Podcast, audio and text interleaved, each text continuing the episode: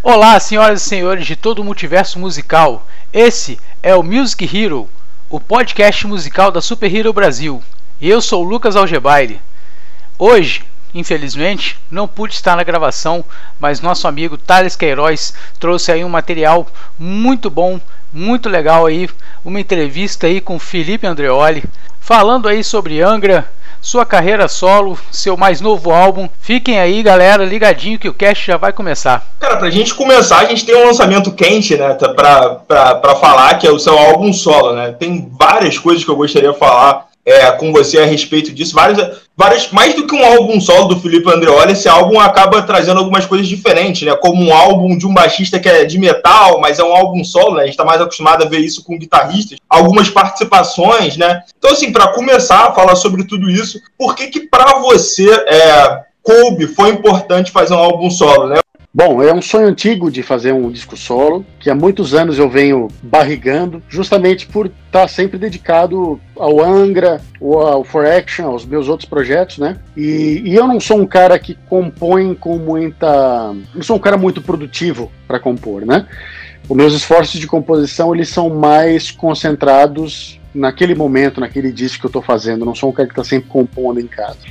E durante a pandemia agora eu tive a oportunidade de sentar e estava sentindo muita falta de tocar. Essa que é a verdade, entendeu? Porque é, eu comecei a compor esse álbum lá para junho, julho do ano passado e ali já estava alguns meses sem tocar e já estava ficando meio em desespero. Então eu falei, bom, eu vou juntar o útil ao agradável e fazer um disco. E por quê, né? É, por que um disco solo? É a sua pergunta, na verdade. Porque eu acho que é, em nenhuma banda que eu passei compondo, eu tive a oportunidade de colocar 100% da minha identidade musical. Sempre existe uma uma adaptação, né? Da, daquilo que você compõe, daquilo que você arranja, daquilo que você toca, para aquele projeto específico. Então, no Angra, a gente sabe que, apesar do Angra ser uma banda que tem um caráter até experimental bastante forte, tem um certo limite de onde você pode ir. E, é, e é, isso é verdade para todos os projetos. Cada projeto tem a sua cara, tem a sua vertente específica, e, e nenhum deles é 100% Felipe, nem tem que ser. Né? Justamente eu acho que a beleza de cada um desses projetos é ter a cara dos músicos e ter a sua própria identidade. Mas o meu disco ele é 100% Felipe. Claro, não na execução, porque eu fui extremamente feliz de contar com um monte de músicos fantásticos que fizeram um álbum muito melhor do que eu jamais poderia ter feito sozinho, mas a direção é 100% minha. Nada que esses músicos tocaram é, foi pro disco sem que eu quisesse que estivesse no disco, entendeu?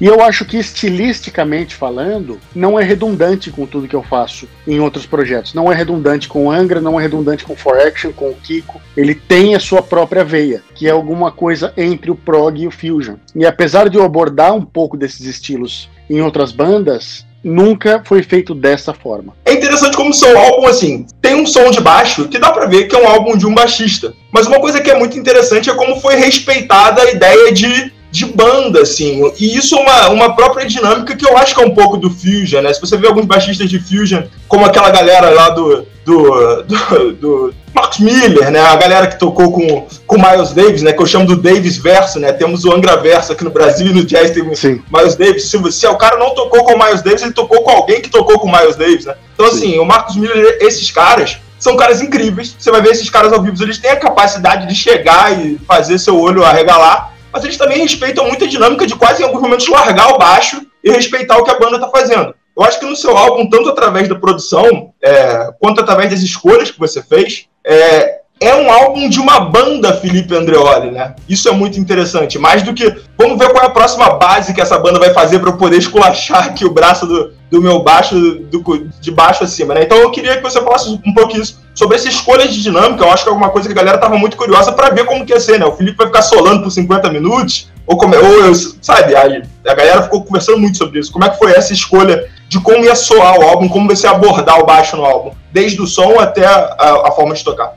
Cara, em primeiro lugar, não é o álbum só do baixista Felipe Andreoli, é o álbum do Felipe Andreoli, compositor, produtor, que toca guitarra, que produz, que, que grava, que programa o teclado. É o álbum de todas essas facetas minhas, né? Não só do baixista. É claro que o baixo é o meu instrumento principal, é o que eu faço melhor, é tocar baixo, dentro de todos os instrumentos, com certeza. E tendo uma tradição já muito grande de ter estudado muitos baixistas e, e seus, e suas composições, é, eu tenho essa veia sim do, do baixo solo. Mas antes de ser um palco para eu desfilar técnicas e, e fritações e, e mil solos, eu queria que o álbum fosse baseado em canções, em músicas. Né? Em harmonia, em groove, em melodia, que não necessariamente é, é melhor no baixo. Às vezes é melhor na guitarra, às vezes é melhor na voz, às vezes é melhor no teclado. E, e explorar essas texturas é, faz o álbum mais rico, né? E ao longo dos anos, quando eu pensava em fazer um disco solo, eu sempre lutava um pouco com isso, né? Como é que eu vou fazer um disco e chamar de um disco solo se no fundo eu não quero que o baixo seja a voz principal o tempo inteiro? E aí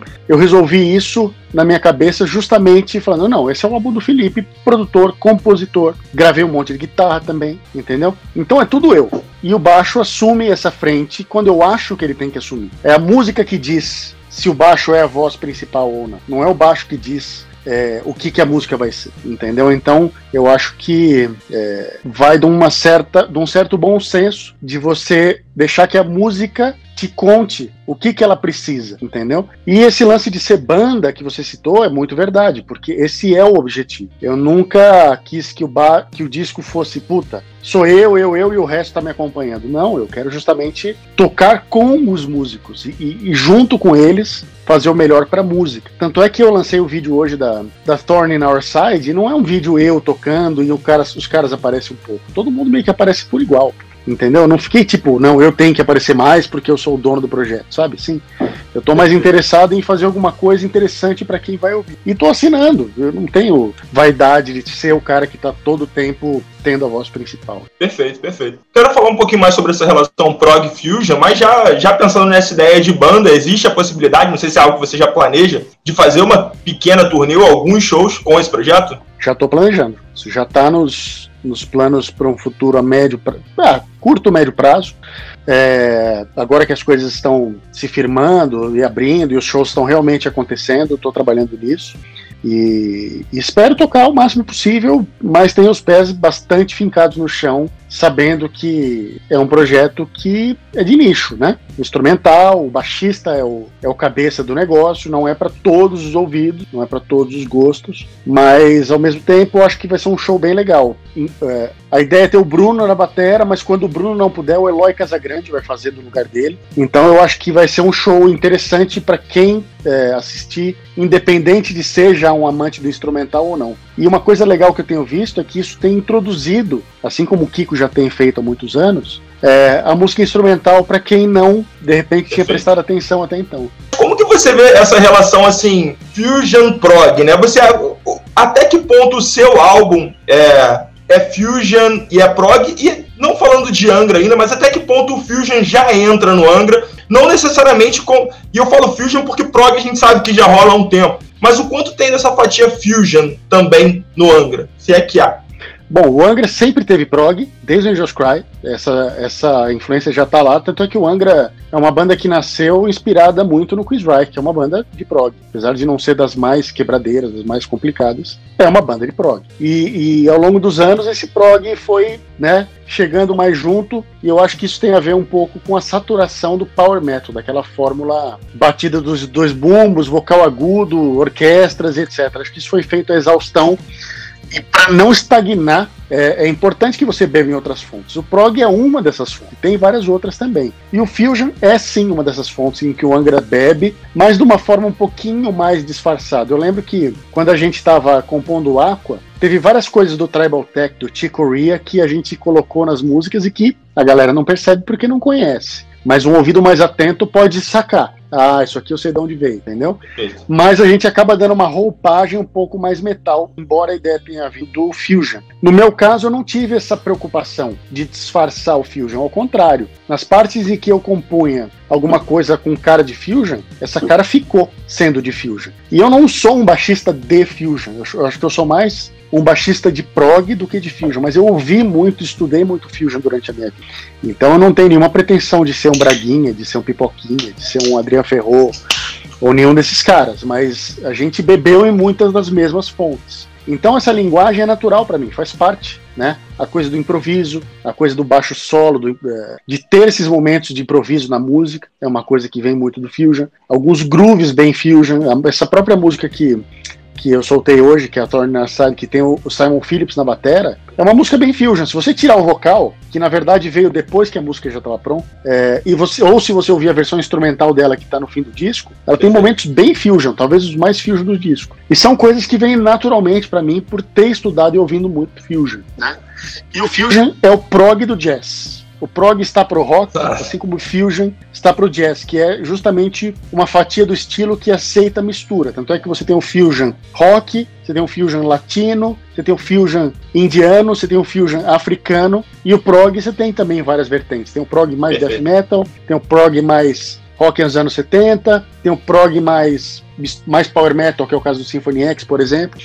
Então são estilos que aceitam mistura, e aí o céu é o limite, né? De para onde você pode ir. É, perfeito, perfeito. Legal, legal você ter falado dessa, desse, desse pequeno detalhe do Aqua, porque o Aqua ainda é da fase que a galera não, não se falava tanto disso no Angra, né? E já tava lá, né? Sim. Um pequeno reportezinho de Tick Korea, que é mais um aí do, do Davis Verso aí, né? Um grande cara. Exato. E se você pegar as linhas de bateria do Bruno, um bateria estritamente de metal não faz aqui, né? Isso é uma coisa de quem tem na mão. Se você, ou você tem na mão ou você não tem. Se você não tem, você não vai inventar aquilo na hora. É uma linguagem que você adquire ao longo dos anos. É, todo mundo sabe que o Angra é uma banda tem uma história muito grande, né? É claro que você não pode lançar um álbum agora, essa altura do campeonato, do nada, totalmente diferente do que sempre foi, né? Já que até esses pequenos temperos que, que são colocados algumas vezes já causam um certo rebuliço, né? Mas até que ponto isso que o Marcelo, trocando ideia aqui com a gente, chamou de gabarito, e aí eu não sei se seria o, o melhor. Foi o termo que ele mesmo utilizou, mas eu não sei se é o termo que também entrega o melhor sentido da coisa.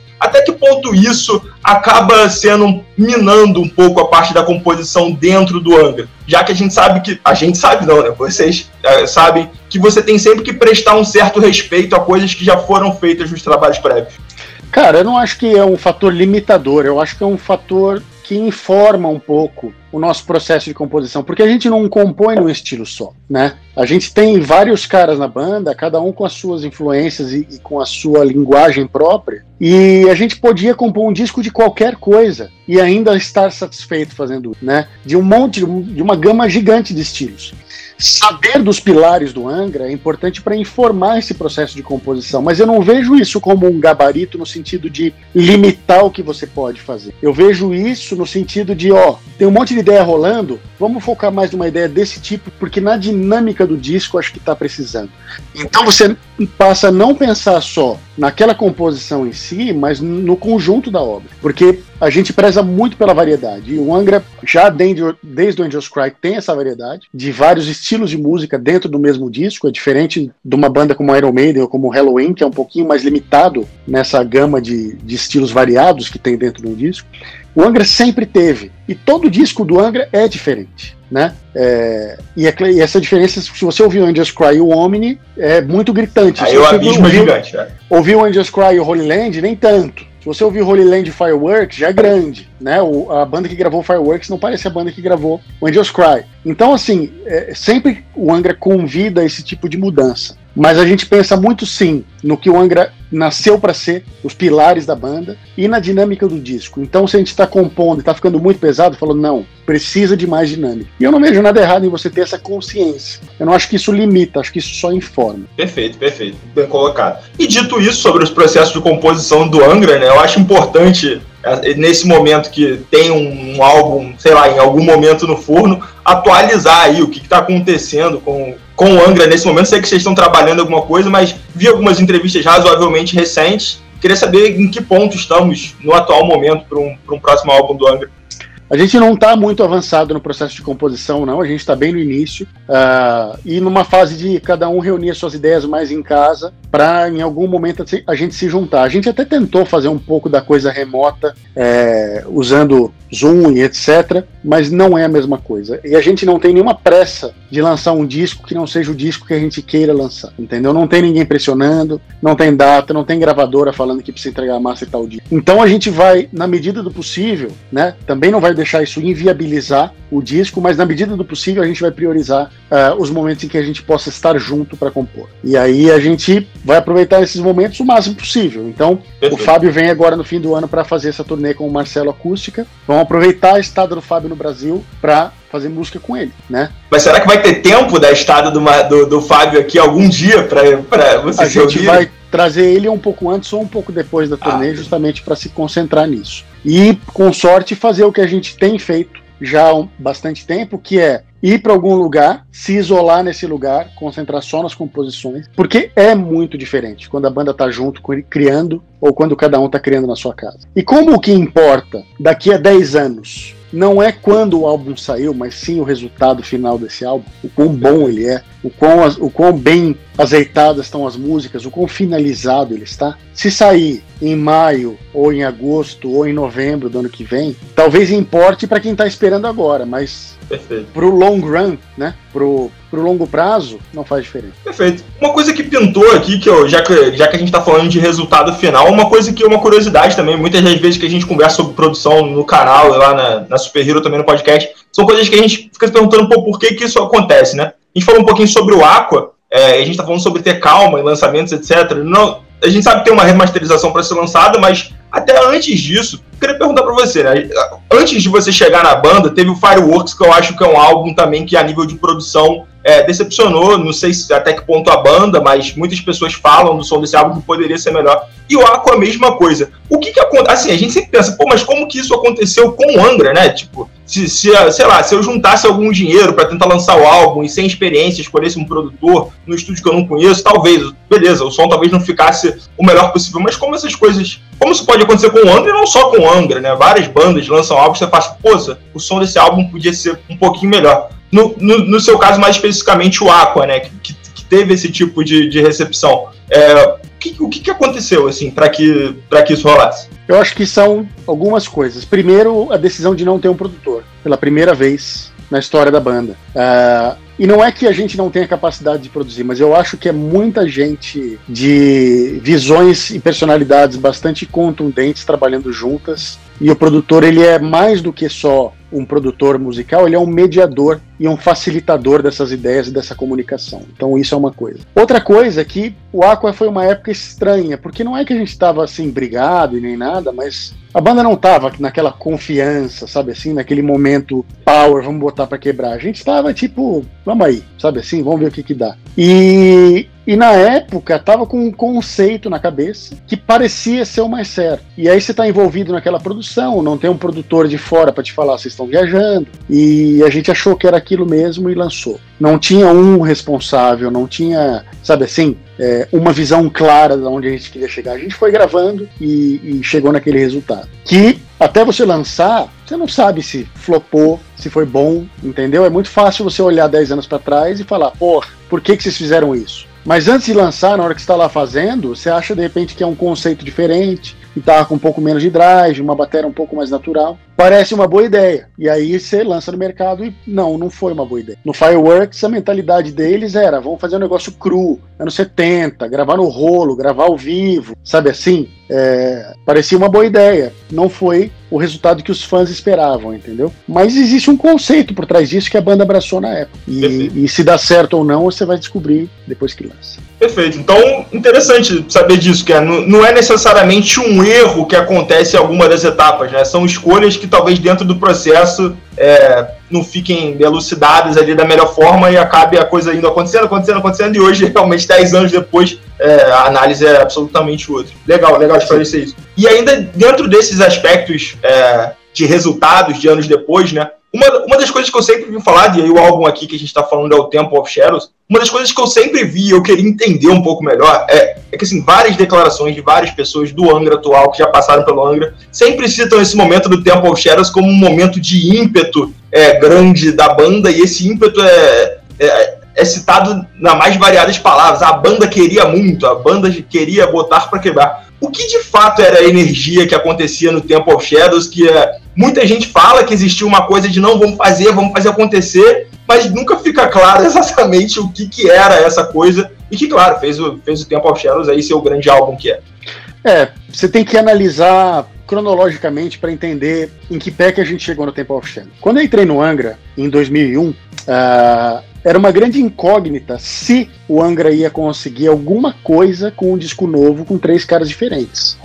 Não era assim, tipo, nós somos o Angra, é só colocar três caras e vamos embora que vai dar tudo certo. Não, existia dúvida muito grande. Tanto é que a banda começou com um cachê baixo de, de shows, sem muita expectativa com relação a público. Sabe assim, uma fase de bastante insegurança. O Rebirth, ele é um disco seguro, no sentido de que ele segue bem claramente a fórmula. Aí sim é mais um gabarito, né, das músicas do Angels Cry, quase uma por uma, você percebe que a fórmula foi repetida, ou do Holy Land, uh, ah, para tentar justamente colocar a banda de volta no trilho. Conforme a gente saiu em turnê, a gente percebeu que o negócio decolou. Então a gente fez shows lotados pelo Brasil inteiro, o cachê da banda subiu pra caramba, entendeu? Sucesso total, disco bem aceito, é, tudo coisas que, mais uma vez, antes de lançar, você não sabe o que vai acontecer. E existiu muito investimento para isso acontecer, existiu muito trabalho. Só que a gente sabia que a composição do Rebirth tinha sido mais conservadora do que poderia ter sido. E quando a gente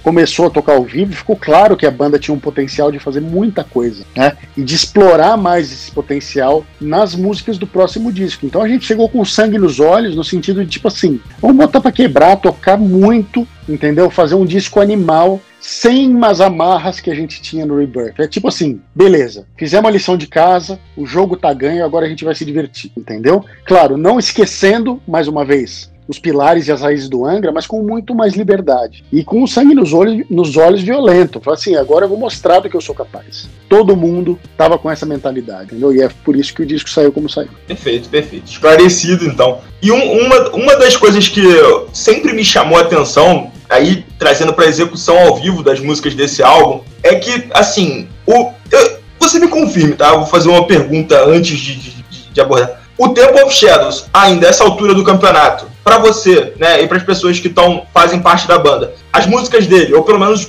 muitas das músicas dele, são um desafio à parte dentro da discografia Sim. do Angra? Sim. Claro, claro. Não, não à parte. Mas tem momentos muito desafiadores. Todos os discos têm. O Aqua tem. O Aurora tem muito, entendeu? Perfeito. Todos as, os discos têm momentos muito desafiadores. Claro que agora, é, 16 anos depois, não tanto quanto foi na época, né? Porque quando você está criando, a gente tem, eu tenho essa mania, no meu disco foi exatamente a mesma coisa. Você tem a mania de sempre criar acima do que você pode fazer naquele momento. Eu não gosto de ficar na zona de conforto, tocando só o que é fácil para mim, o que está debaixo do dedo. Eu quero me desafiar e usar o disco como um trampolim para um Felipe melhor daqui a X meses quando eu estiver tocando esse, esse show, entendeu? E todo disco do Angra é assim, mas tem momentos que é, são universalmente difíceis e para sempre vão ser, porque não é só de difícil execução, exige muita resistência, exige que você esteja em forma, entendeu? Que é uma coisa que agora, por exemplo, dois anos sem fazer show, eu absolutamente não estou. Se eu tivesse que tocar Temple of Hate hoje, eu teria que me preparar por uma semana para poder gravar um vídeo, por exemplo. Perfeito. É, e isso é uma coisa que fica muito clara, né? Que existe um aspecto físico na execução de muitas das coisas do Temple of Shadows, né? Mas o, o uma das coisas que eu, ainda dentro disso, você acha que é, é, é certo pensar no Temple of Shadows como esse recorte do Angra? Ou você acha que para vocês as coisas, as coisas difíceis, vamos dizer assim, estão muito melhor distribuídas na discografia do que a galera pensa? Não, tem muita coisa difícil em todos os lugares. É, os, os, dois últimos discos do Angra são cheios de coisas extremamente desafiadoras. O Secret Garden e o né? Então, assim, o Temple of Shadows ele é um conjunto que é aquela velha história, né? Aquele velho clichê. A soma das partes é maior do que o valor individual de cada uma das mesmas. Né? A soma é muito, muito maior. O disco tem um clima, tem uma história, tem uh, uma magia em volta dele que não é só das músicas individuais, é do trabalho como um todo. Mas se você analisar a discografia do Angra, eu acho que o disco mais difícil de tocar é provavelmente o Aurora. O Aurora? É. E, e do ponto de vista geral, você diz ou do ponto de vista do baixo? geral, porque é um disco que o Kiko colocou muito a mão para compor e numa fase meio tipo compondo sozinho em casa, sabe assim, e deixando a mão voar. Então tem muitas coisas extremamente desafiadoras, riffs é, o riff principal da música já é difícil de tocar, sabe assim, cheio de frases, cheio de partes, que é um pouco sintoma é, de quando um cara tomou mais à frente e não teve aquela colaboração como teve no Temple of Shadows, por exemplo, ou como teve nos dois últimos discos do Angra, que você tem essas partes desafiadoras, mas o disco se define por muito mais do que isso, por harmonias, melodias, né, por climas, texturas. O Aurora ele é mais é, direto ao ponto em muitos aspectos e acabou ficando muito dependente dessas partes difíceis e desses riffs difíceis para completar as músicas. Perfeito, perfeito. Legal. Soma mais uma informação interessante aí a Aurora, que é um álbum muito bem quisto por mim. E, e o, eu acho que muitos fãs acabam, né, sabendo da história por trás do Aurora, que o clima não era o melhor possível, acabam, às vezes, ignorando um pouco mais esse álbum, que deveria, assim. Ó, sempre que aparece uma musiquinha do Aurora no setlist, eu vejo a galera, pô, podia trocar essa por outra. Eu falo, não, deixa uma, deixa, deixa alguma música do Aurora. Eu acho um álbum legal, assim, por mais que o momento não tenha sido o melhor possível. Acho que é um um bom, um bom trabalho, assim. E até de produção, Cara, como a gente falou, o álbum soa muito bem. Se você junta cinco caras bons, mesmo que eles não estejam no melhor momento, ainda vai sair coisa boa, né? E Perfeito. produzido por um cara bom que é o deles, então claro que tem os seus bons momentos, bons momentos. É que eu acho que quem estava lá enxerga que poderia ser melhor, se tivesse tido, de repente, um clima melhor, mais tempo, mais dedicação, entendeu? Perfeito, perfeito. Bom, dito isso, cara, no, a gente falou um pouquinho sobre Angra, uma coisa que surpreende também aí na sua discografia, né, é a lista longa que ela é, né? Como você participou de vários e vários projetos, assim, ó, é, a gente vai conversando com alguns músicos do, do universo, assim, do metal nacional, principalmente, vê que a sua lista tá bem acima da média, assim, no número de projetos, no número de lançamentos, né? É, bom, a primeira pergunta aí é por que, que você acha é, que você aparece em tantos projetos assim? Eu não sei até que ponto são convites ou coisas que você mesmo bola, por exemplo, For Action, eu imagino que seja um formato diferente do que foi o Free Kiss, por exemplo. Um um você é mais cabeça, outro você é mais convidado. Mas, no geral, por que, que você acha que você aparece em tantos projetos assim, seja por convite ou seja por, por, por projetos que você também faz parte das, das, das cabeças criativas, vamos dizer assim? Ah, eu sou meio inquieto, eu não gosto de, de ficar parado. E, para mim, uma das coisas mais bonitas da música é unir as pessoas. Então, eu uso muito a música como ferramenta para estar junto dos meus amigos. Então, eu fico criando ideias e criando situações para a gente poder estar tá junto, entendeu? Fazendo música e também não fazendo música. Porque você tem que lembrar que quando você vai fazer um show em algum lugar, você vai ter três horas do seu dia tomadas no palco. O resto é de convivência. O resto é de é, tá viajando junto, comendo juntos, passeando juntos, conversando, trocando ideia. Então, sim, eu crio muitas situações para estar tá junto com os meus amigos e sou também muito convidado para gravar uma porção de coisas. Aí eu acho que é uma junção de dois fatores principais. Um, as pessoas gostam de como eu toco e têm vontade de ter o meu baixo no disco delas. E dois, o relacionamento funciona. Eu tenho muitos amigos, entendeu? E muita gente que, que quer tocar junto comigo e que eu quero também tocar junto com eles. Então a gente acaba unindo o útil ao agradável e faz essa comunhão de música e relacionamento. Acho que é, um, é uma equação bem clara para mim, que é as duas coisas. Nem, nem, se eu fosse só um cara muito legal e não tocasse bem o suficiente, não seria a mesma coisa. E se eu fosse um pau no cu que tocasse pra caralho, também não ia ser a mesma coisa. Perfeito, perfeito. Eu acho que. Não que não tá existam claro. pessoas por aí que devam achar que eu sou um pau no cu. Mas é, não é a maioria. perfeito, perfeito. Tem mais pessoas te chamando do que excluindo o seu nome da, da é. lista de participações. Mas, cara, isso é um gancho incrível, né? Pra uma, pra uma visão minha, né? Você falou sobre essa parte do relacionamento, imagina em qualquer profissão, né, cara? Eu acho que se a gente pegar e socar as pessoas dentro de um escritório e as pessoas fazem o trabalho dela super bem, mas gera um ambiente horroroso, né? Essa pessoa tende a muito mais, na média geral, puxar para baixo do que para cima, pra cima, por mais que o dela seja muito bem feito, né? É, e o contrário é a mesma coisa. Você é super legal, mas não faz rigorosamente nada também gera esse tipo de, de situação de, na média, ficar mais pro negativo, né? Uma visão minha, e aí dentro disso, foi que assim, desde que você entrou no Angra, você sempre ficou um pouco assim, tipo, pau quebrando e você numa bolha como o baixista do Angra, assim, né? O que é uma coisa maravilhosa, né? Por muito tempo eu vi, caramba, é incrível como o Felipe meio que. Ele é o baixista do Angra, ele tá lá, e, e as entrevistas dele geralmente falam sobre a música, dificilmente você vê a cara dele no, no, nas discussões, mesmo nas fases onde teve muita discussão, muito problema, ele é um dos nomes que menos pinta, assim, né? Tá certo que tem alguns nomes que pintam muito, né? Então até fica difícil de. O parâmetro fica bem complicado. Mas o seu nome sempre foi um nome, assim, muito tranquilo mesmo nesses momentos. O, o, é dentro dessa ideia, assim, de profissionalismo, de bem-estar, de relação, é, que faz com que essa. Primeiro, se essa percepção minha tá certa, né? E se certa, é isso que faz com que seu nome acabe ficando um pouco mais é, de lado nessa coisa que não é tão positiva assim do Angra? É, sim, porque eu tenho algumas políticas, né? Eu, longe de ser perfeito ou de ser um cara que não erra, longe disso, mas eu procuro focar sempre mais na música, na arte, nas coisas boas do que nas coisas negativas, especialmente quando se trata de falar de outras pessoas. Eu sou meio da política assim, se você não tem nada de bom para falar, então não fala nada, entendeu? É, eu não tenho a necessidade de estar certo sempre, de ter razão, ou de que as pessoas acreditem mais na minha palavra do que no outro. Então eu procuro não gastar muita energia com isso. Evidentemente que vão existir situações em que você precisa se posicionar, né? Até em assuntos chatos, isso acontece. Uh, mas eu sinto que tem uma parcela dos fãs que é muito sensível, né?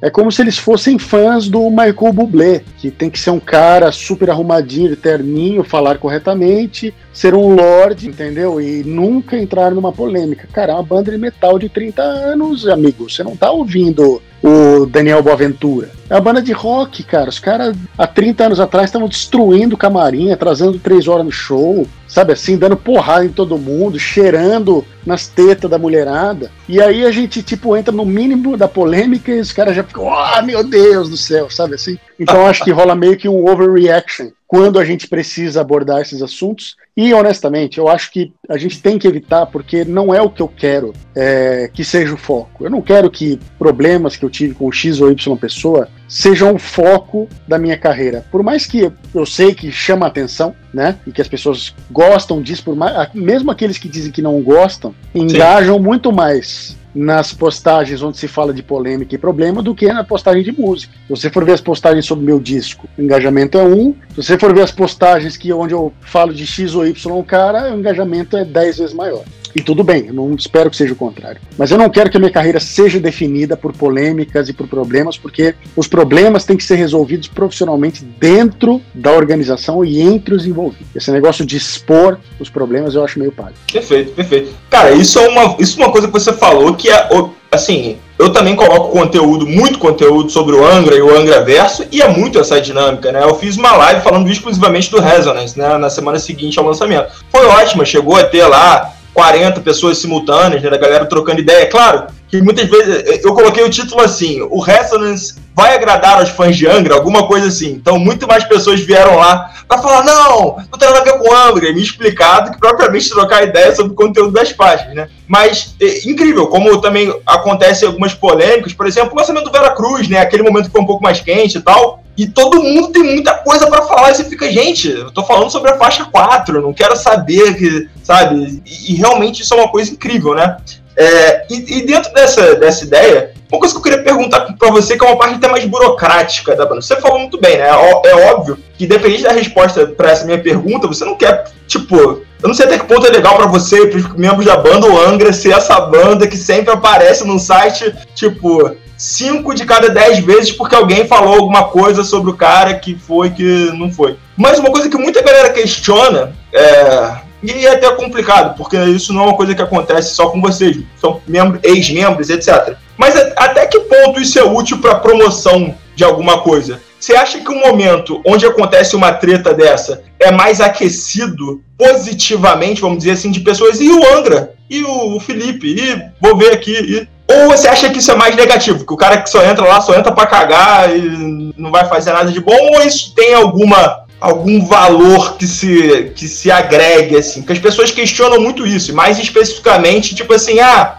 quando tem um lançamento aparece uma treta nesse tom. Então eu queria saber se isso pode ser verdade, se isso de fato é uma coisa que pode agregar positivamente. Pode, claro que pode. Mas tem um preço, né? Você tem que estar disposto a pagar. Porque o que você traz, cada vez que você entra numa polêmica dessa, é uma parcela de pessoas que te apoia, que, que acha que a sua visão é correta, uma outra parcela que não concorda com você e tudo bem, e vem um junto um chorume de opiniões e, e, e colocações extremamente negativas que te colocam para baixo se você deixar, entendeu? E eu não sei se vale a pena, mas assim, claro que funciona, claro que a polêmica vende, né? Porra, a TV e, e a mídia em geral sobrevive disso. O clickbait nada mais é do que como deixar o meu conteúdo completamente morno, mas polêmico através de um clique. Então sim, funciona, mas eu não tenho vontade nenhuma de alavancar minha carreira dessa maneira, entendeu? Porque é muito negativo, sabe assim? E eu sou artista, eu não sou o Nelson Rubens. Eu quero falar de arte, eu quero falar de música, sabe assim? Eu quero falar das experiências boas que a música trouxe para minha vida e tudo que eu, sabe, que eu alcancei na vida sendo músico e ainda quero alcançar. Eu não quero ficar falando de gente, cara. Eu não tenho vontade nenhuma de falar de fulano, de ciclano, ah, historinha. Não. Às vezes precisa, infelizmente precisa. Mas sempre que eu posso evitar, eu evito. Vi uma coisa que me chamou muitíssima atenção, e essa para mim foi absolutamente nova, tá? Que foi um post seu desejando melhores ao Edu, que teve Covid. E isso gerou uma coisa de tipo assim, por que, que você tá desejando melhores para ele via esse lugar? Eu não sei se você foi um stories do Instagram ou um post, mas assim, foi via indireta, vamos dizer assim, né? Você colocou numa rede social e gerou indignação no sentido de você tem o zap dele, tipo, alguma coisa assim, sabe? Tipo assim, se fosse de verdade, você não faria dessa forma. E eu falei, cara, então aonde tá o ovo? Porque nesse caso não aconteceu nada. Foi um pedido de. Tipo assim, os caras estão acertados e o próprio fã apareceu. Então, assim, eu já vi o ovo sendo as três é, bifurcações aí desse triângulo. Então, na sua opinião, da onde que, da onde que vem essa faísca? Cara, nesse caso, por exemplo, né, é muito engraçado, porque eu levei muito hate de uma galera achando que eu tava cutucando o Edu, porque o que acontece é que o Edu, pelos motivos dele, bloqueou o Angra e todo mundo do Angra no Instagram. Tem os motivos dele, não vou, não vou ser o cara que vai discutir. E aí, quando eu vi que ele estava com Covid, eu fiquei preocupado, realmente, entendeu? Com a saúde dele. Porque o Covid, você pode até não, tipo, ter os, as as consequências mais graves possíveis, mas isso pode deixar para um cantor, isso pode deixar uma sequela fodida, né? Para o cara que depende do pulmão como instrumento para cantar. E eu não falava com o Edu há muito tempo, assim, anos. E as comunicações nossas com o Edu é, eram sempre via um intermediário. Eu não me senti naquele momento. Bom, primeiro que eu, depois de tanto tempo eu não sabia se o telefone dele era o mesmo mais. E depois que eu não me sentia naquele momento é, à vontade para entrar em contato com ele diretamente. E eu imaginei que eu pedi para a galera, por favor, digam a ele que eu estou desejando melhoras. E aí, por mais que eu tenha levado hate, o resultado é que uma hora depois eu tava batendo um mau papo com o Edu no WhatsApp, entendeu? Ele me contando de como é que tinha sido a Covid, como é que estava sendo, e os exames, e eu contei que eu também tinha tido Covid, aliás, uma coisa que eu não, não espalhei por aí, mas eu tive também, não tive nenhum sintoma, mas fiquei trancado aqui no estúdio 10 dias. É, contei para ele que tinha tido também, e numa boa. Outro dia perguntei, e aí, melhorou? Como é que tá? Então o meu objetivo foi alcançado com 100% de sucesso, entendeu? E o próprio Edu, acho que achou legal a minha atitude de ter se preocupado com ele e com a saúde dele. E só eu sei, e só quem está envolvido na banda sabe por que, que eu fiz isso do jeito que eu fiz. E mais uma vez, é aquela história que eu falei antes: eu não estou interessado em que as pessoas acreditem em mim, ou que elas acham que eu tenho razão, e etc. Basta que eu conte para vocês que o meu resultado, que o resultado da minha ação foi alcançado com 100% de sucesso e se você quiser questionar o método, tudo bem, não tem problema, não faço questão de estar certo, não, mas funcionou. Perfeito, perfeito, perfeito. E, e dito isso, que qual você acha que nesses aspectos é a faísca principal da, desse triângulo que eu te falei? A galera, membros e ex-membros, e aqui eu não tô falando só de Angra, tá? Como eu te falei, isso é uma coisa que acontece com outras bandas também, que no caso, o Angra aqui no Brasil talvez seja uma, um exemplo claríssimo. Mas assim, a, é a galera que fala sobre música na internet, nos sites e nas revistas que instiga isso? É o membro ex-membro ou é o próprio fã? Eu acho que são os próprios músicos que alimentam, porque se você não alimenta, os caras não têm de onde tirar, entendeu? O cara não vai inventar uma história, sabe? Assim, sempre sai de algum dos envolvidos. E isso é sempre, sempre, sempre o resultado de relações mal resolvidas, má comunicação é, e várias outras mazelas de qualquer relacionamento pessoal ou profissional. É que a diferença é que um cara que trabalha no escritório de design, os problemas internos ou com ex funcionários ou com funcionários atuais, eles não vão parar no Instagram, no Facebook. E os nossos vão, entendeu? Porque nós somos pessoas públicas e a nossa comunicação com o público é muito direta. Mas no fundo é a mesma coisa. Eu não sei como é que as pessoas esperam que uma banda de 30 anos que teve tantas mudanças que até por, por ser 30 anos, se você for ver, tem bandas que com esse tempo já tinham mudado muito mais de formação do que o antes, que esses problemas não aconteçam, entendeu? Agora, com relação à parte da má comunicação e das coisas mal resolvidas, a gente está num momento agora de resolver todas as pendências possíveis, justamente porque é aquilo que eu falei, eu não quero que a tônica do Angra seja treta, seja polêmica. Eu quero que a tônica do Angra seja música. Eu quero que o Angra chame atenção pelo trabalho, porque a gente tá fazendo um puta disco, que a gente tá fazendo uns puta show, entendeu? Porque a gente lançou XY coisa, sabe assim? Porque senão vira TV Fama, né? Aí é difícil. Perfeitamente. Perfeitamente. Então tá muito bem, muito bem falado. Explicado não, né? Porque não existe necessidade de explicação, mas tá muito bem falado, muito bem falado. Felipe, uma coisa que chocou uma galera que rolou, que foi uma entrevista que eu fiz também, e a galera ficou meio, cara, isso é uma hipérbole ou é um fato, né? Eu conversei com o Barão, né? Então, assim, já existe o desafio linguístico em alguns momentos, né? Mas ele, ele falou uma coisa que foi uma frase bem direta e que todo mundo ficou meio assim, quê? Né, o, no momento que ele assumiu o Angra, né, é, foi um momento embaixo da banda, né? Imagino que isso seja uma, um fato, né? Não é um fato? Então. É, embaixo sim, porque a gente estava sem vocal. Então é difícil até de você medir. Uh, a medição seria público no show? Seria o cachê da banda? Não, não tinha show, não tinha, não tinha como medir, né? Então, é claro que a gente estava num momento difícil, sem cantor, quando o Barão assumiu a banda. Na verdade, a gente já tinha feito shows com o Fábio antes de assinar com o Paulo. E, assim, a resposta foi excelente. Então, a gente estava, na verdade, apontado para uma oportunidade legal, que era de fazer shows com o Fábio. Então, embaixo, não sei, difícil de dizer. Perfeito, então já é, um, já é um questionamento interessante, né? Já foi uma coisa que a galera nem discutiu tanto, mas que o Paulo também falou. Mas o que ele falou que foi mais contundente ainda, e está relacionado à possibilidade possibilidade. Agora eu tô falando possibilidade que você deu a sua visão, né? Mas o que ele falou que era um Angra em baixa, ele falou: as pessoas não pagavam nem 5 mil reais pro Angra. Todo mundo ficou, tipo, hã? Porque assim, é, eu não sou, eu não sou, tenho noção perfeita de, de, quanto é o cachê de cada banda, de quanto é a contratação de cada show. Tenho uma noção média, mas assim, 5 mil é um valor considerado baixo para um show como o do Angra. E a galera não, também achou o valor muito baixo. Então, isso, isso é uma hipérbola isso é uma hipérbole. É, é, total. é uma figura de linguagem. Dizer, o que o Barão quis dizer com isso, provavelmente, é que ele pegou a banda numa situação e através do trabalho que nós fizemos, ele como empresário e nós como banda, a gente conseguiu, apesar de ter perdido o vocal, que é uma coisa super grave, né? É, voltar a banda super bem, entendeu? E isso é um trabalho que é sim o mérito do Paulo e é o mérito da banda, é o mérito do Fábio, que entrou na época como cantor. Agora, claro que não, 5 mil reais, claro que não. Isso é uma, uma maneira de se expressar. Eu acho que ele quis enfatizar o bom trabalho que ele fez, e é verdade. Perfeito. É que ele escolheu um valor de meio termo, né? Ele poderia ter falado, ah, as pessoas não queriam pagar quase nada. Ele falou, cravou um valor e todo mundo ficou, gente, 5 mil? É. Então, galera, vocês não perderam a oportunidade de levar o Angra pro casamento de vocês. É, infelizmente, infelizmente, né? No caso, pro, pro Angra, isso não, não Mas aconteceu. É uma, o que acontece é assim, cada vez que tem uma mudança dessas, né? Saiu o Edu, saiu o Kiko. Existe gente no mercado que se aproveita dessas situações para tentar comprar a banda na baixa. E se você não tem muita segurança no seu taco e não tem uma pessoa boa administrando, você pode se ver seduzido a sair tocando por um valor muito abaixo do que você deveria cobrar, no desespero. Eu não acho que era o nosso caso na época, que jamais teria aceitado tocar por esse valor. Né? Tá realmente muito, muito, muito abaixo do que a gente cobrava. Mas eu não duvido que o, que o Paulo tenha tido ofertas assim, porque tem nego que se aproveita a cara de Perfeito. pau. Entendeu? Perfeito. Ou, ou no mínimo assim, te dou 5 mil de garantia, mais bilheteria, agora 5 mil de cachê cravado. Perfeito.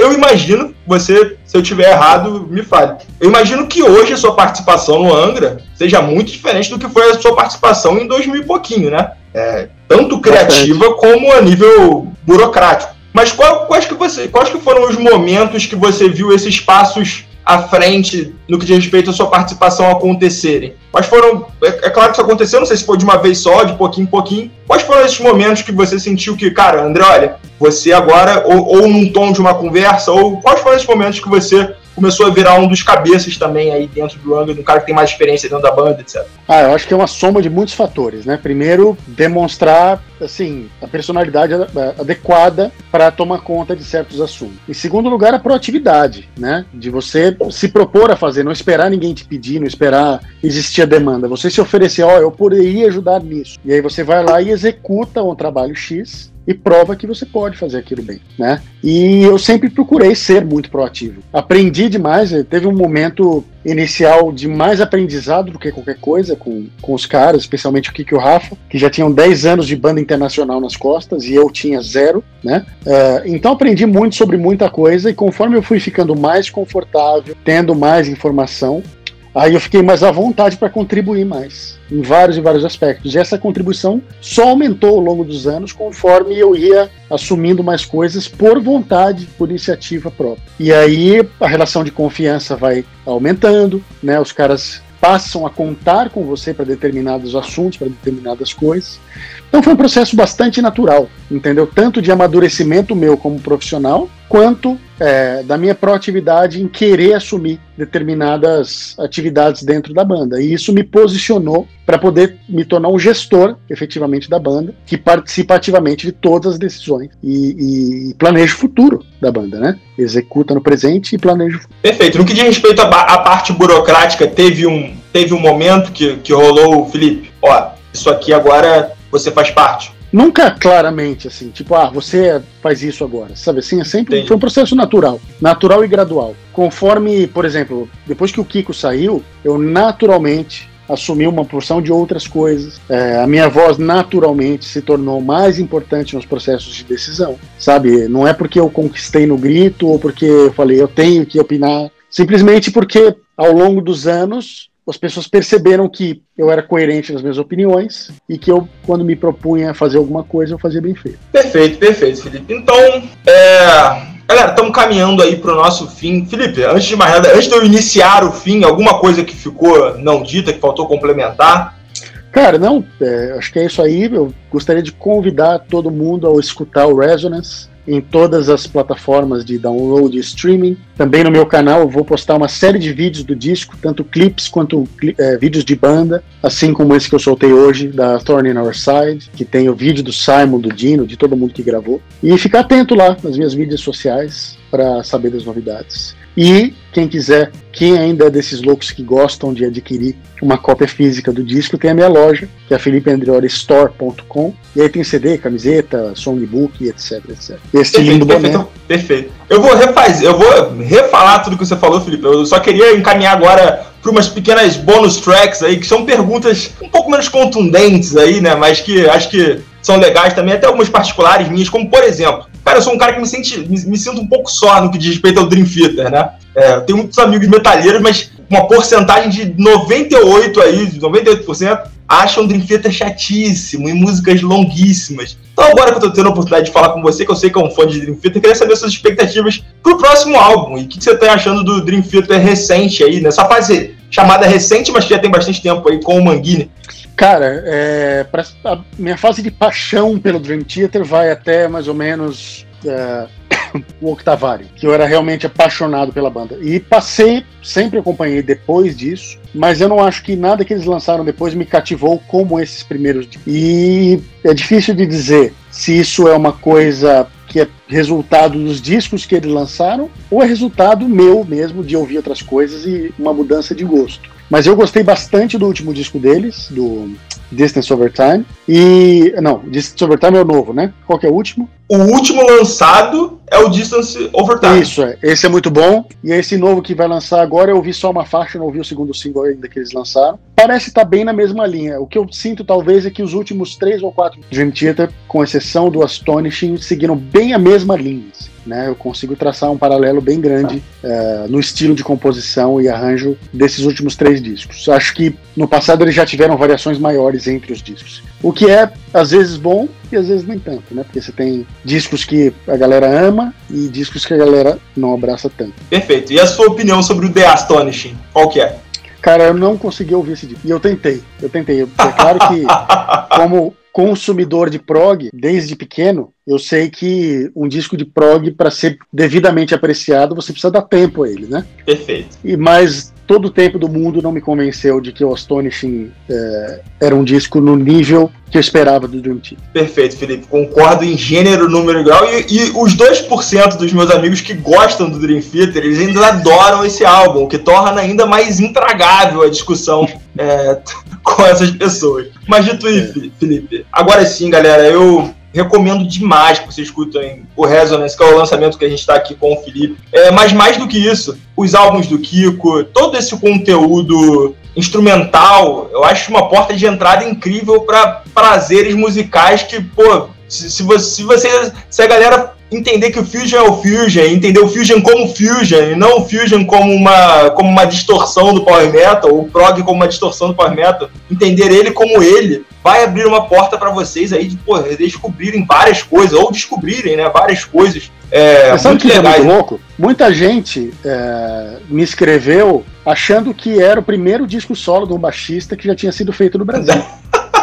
né? É, ou seja, a galera muito. realmente não tem contato com o Fusion, porque a maioria dos discos de baixista, ou quase todos, estão dentro do Fusion, ou alguma vertente do jazz, né? Ah, quando na verdade a gente tem discos monstruosos de baixista brasileiro, e mundialmente então nem se fala. Então eu fico feliz se o, se o disco pudesse ser essa porta de entrada para o Fusion, e a pessoa que pegar gosto por ouvir, for atrás de ouvir o Travel Tech, o Weather Report, o Herbie Hancock, o Chick Corea, o Miles Davis, sabe assim? Vai ter muito mais material pro resto da vida, ouvindo Perfeito. coisas incríveis e enriquecendo muito é, musicalmente. Perfeito. É como eu falo, galera, assim, tanto que a gente tem um Angra Verso, né, aqui dentro do, do, do, Brasil, no metal brasileiro, né, que é, ou se o cara não, se o cara não tocou no Angra, ele toca com alguém que já tocou no Angra. É 95% de chance dentro do metal nacional, né.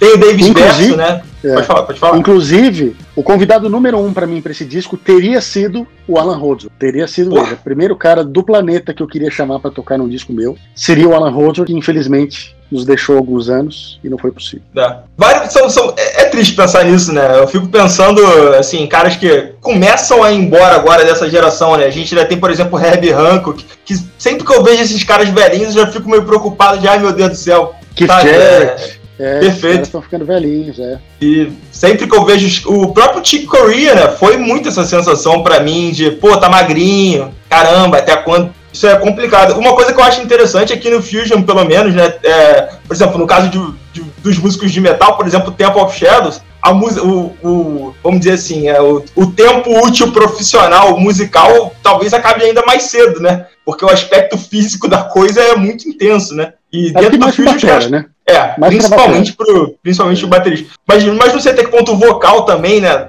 É. Agudos, esse tipo de coisa também é muito complicado. E no caso do Fusion é legal que dá pra ver os caras tocando até, né, quase que definhando no palco. Isso é aquela beleza triste, né? Mas é isso, galera. Dito isso, escutem o, o Resonance, escutem outros álbuns instrumentais aí, usem essa porta de entrada super bacana que tem acontecido, um momento super legal da música instrumental aí, através é, dos músicos conhecidos pelo metal no Brasil, enfim. Vocês podem visitar e devem a loja do Felipe, comprem o álbum nela. Se você chegou até aqui, se você já escutou o Resonance, se você assistiu uma entrevista falando com o Felipe Andreoli, agora você está apto já nesse, nesse funil para adquirir o, o Resonance é, físico aí. Tem alguma. Tem, como é que faz para ter autografado, Felipe? Lá através do vem autografado? É, lá na é loja mesmo. Eu, eu, tenho mandado todos autografados. Show de bola. Então eu, eu tenho mais um bocado de CDs autografados. Se você comprar logo, chance grande de você receber autografado. Show de bola. Então eu tenho visto a galera postando no story sempre com autógrafo aí. Então é isso, galera. Corram atrás aí e vão adquirir a cópia autografada. E dito isso, Felipe, agradecer demais a sua presença, cara. É um cara que tava faltando aí para fechar o. Ainda faltam algumas figurinhas, né? Mas no álbum de figurinhas da, dos caras aí do, do Metal Nacional, e mais do que isso, né? Agora com o seu álbum solo, um dos. Não é nem mais metal, né? Um dos músicos aí do, do Fusion, no Fusion pesado do Brasil. É, prazer ter falado com você, irmão. Valeu, Thales. Muito obrigado pela entrevista. Perguntas extremamente interessantes de quem você percebe que sabe o que está falando. Então, obrigado. Você com certeza pesquisou bastante ao longo da sua vida esse estilo de música e conhece do que você está falando. Prazer falar contigo. Obrigado a todos que estão assistindo aí. E tamo junto, sempre que quiser. É nóis. É isso aí, galera. Muito obrigado a todos vocês que escutaram até aqui. Queria agradecer ao Thales por ter cedido gentilmente aí o áudio da, da entrevista dele lá para a página dele, por favor. Sigam lá a página no YouTube do Thales, Thales, Thales Queiroz Música, tá? Beleza, galera? Também queria agradecer aí o Felipe Andreoli por ter cedido essa entrevista aí pro Thales e ter cedido tempo aí pra gente aí. Muito obrigado a todos vocês que escutaram até aqui mais uma vez. Não esqueçam, sigam a página da Super Hero Brasil, www.superherobrasil.com.br. Também sigam lá, tem o podcast Audio Hero, que é o podcast musical, que é o podcast não musical, é o podcast voltado para a cultura pop. E também se puderem dar uma força, sigam lá na Twitch, o Boteco da Twitch, que é o meu projeto pessoal. Muito obrigado, galera. Valeu, até mais. Tchau.